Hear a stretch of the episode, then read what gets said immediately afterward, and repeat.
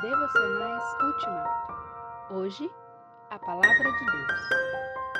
Disse Deus: haja luz, e houve luz. Gênesis 1, 3. João inicia seu livro afirmando que Jesus é o Filho de Deus, mas o faz com grande cuidado. Ele não traz o termo filho em nenhuma frase de abertura. Ao invés disso, ele fala primeiro da palavra. Não havia perigo de ser mal entendido. Os leitores do Antigo Testamento poderiam compreender a referência imediatamente. A palavra de Deus no Antigo Testamento era a voz criativa, o poder de Deus em ação que cumpre o seu propósito.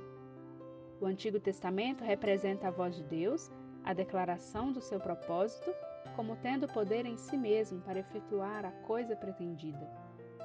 Gênesis 1 fala como na criação Deus disse: haja, e houve. Versículo 3. Mediante a palavra do Senhor foram feitos os céus, pois ele falou e tudo se fez. Salmo 33, 6 e 9.